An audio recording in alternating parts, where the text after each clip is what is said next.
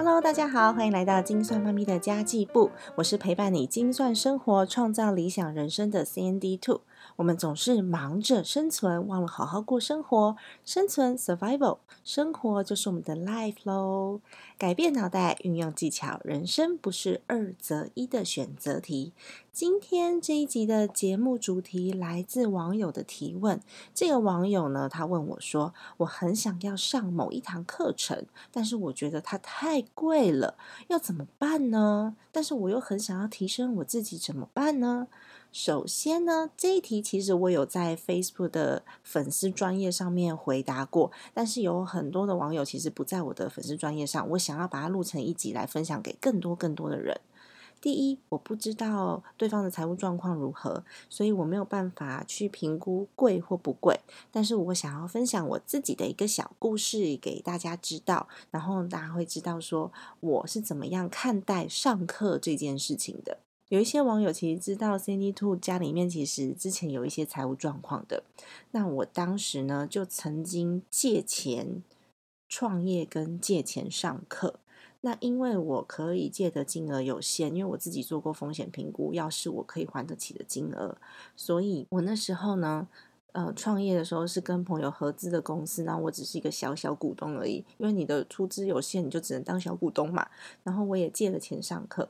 那你也许你会说，跟朋友借钱不是不好吗？当时有一股力量，有一个概念告诉我说，我需要投入一些新的东西，为我自己创造新的价值，不然我永远就只有这样而已了。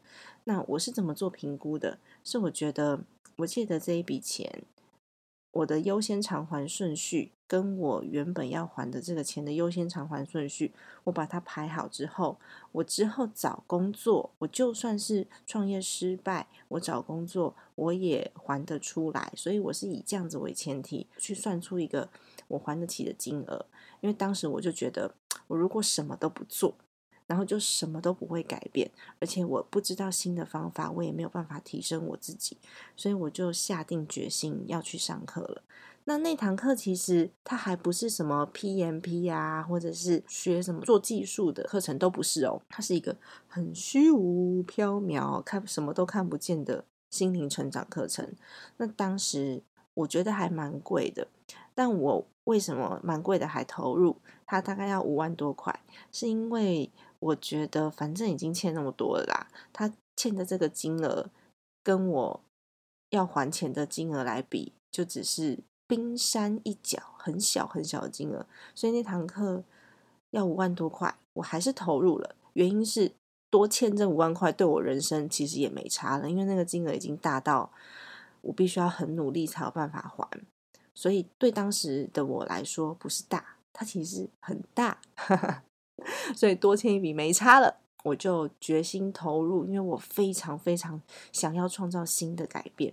那我觉得当时的我因为挫折很大，所以我很清楚我要的是什么，我要的就是一个浮木。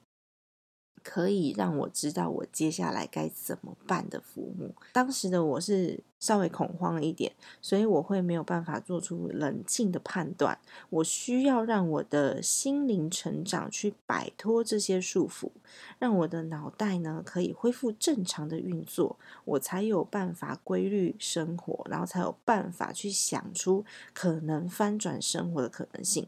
否则我。如果什么都不做改变，我会因为我什么都不做，然后我会因为我情绪管理上面不好，我也会因为我无法做出正确的判断而赔掉更多。你没有办法及时的把自己拉回一个正常的轨道，这个时间越长，我赔掉的东西不只是金钱，有可能还有我的健康、我的情绪跟我的家人，因为。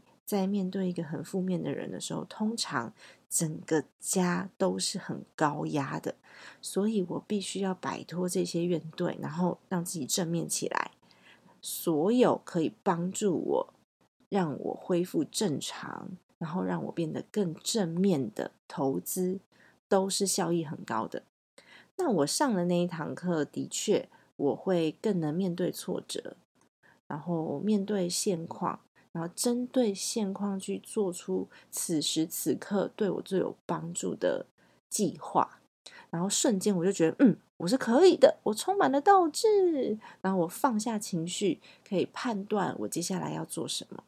那后来的故事大家都知道啦，我把借来创业的钱都赚回来了，然后我学会了理财，我学会了我自己的投资方法，我找到了我自己的投资方法，然后我也投资了我朋友的小吃店。然后创造自己的多元的收入，成为现在的我，我才开始在 Podcast 上面跟大家分享我的经验的。那么今天其实分享我的故事。是想要跟大家说，无论你想要投入些什么，有可能是投资一项东西，有可能是投资你自己的脑袋，有可能是投资你的爱情，有可能是投资你的健康，你都需要去想想看，透过这样的投资，我想要获得什么？带着问题去找答案，这就是所谓的 ROI。顺便给大家。介绍一下，ROI 呢是我们在投资理财上面常常提到的投资报酬率，R 是 return，O 是 on，I 是 investment，投资报酬率，你投入多少，你要回收些什么？对我来说，也许我们在看股票，或是我们在看自己的呃。创业投资的时候，它是一个金钱的体现，但是对我来说，它不一定是金钱，有可能是找回亲情、找回自我、找到一个理想，或是找到自己的健康。也许我是节省了金钱，提高了效率。例如，我要聘请一个员工，或是我要请朋友帮忙，这也都是你可以去计算它的 ROI。我请这个朋友帮忙。我可以获得什么？他可以获得什么？也许呢，这个 ROI 是我认识的新朋友，因为我要花时间去。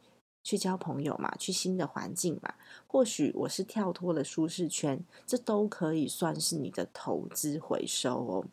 重点是你一定要知道你想要回收什么，然后有多少机会回收。这其实是要看你自己的本事，还有你自己的决心。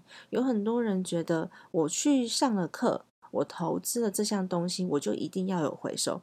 如果你觉得你什么都不想做，你没有很强烈学习的心，你没有带着问题去找答案的话，我劝你就不要上课了。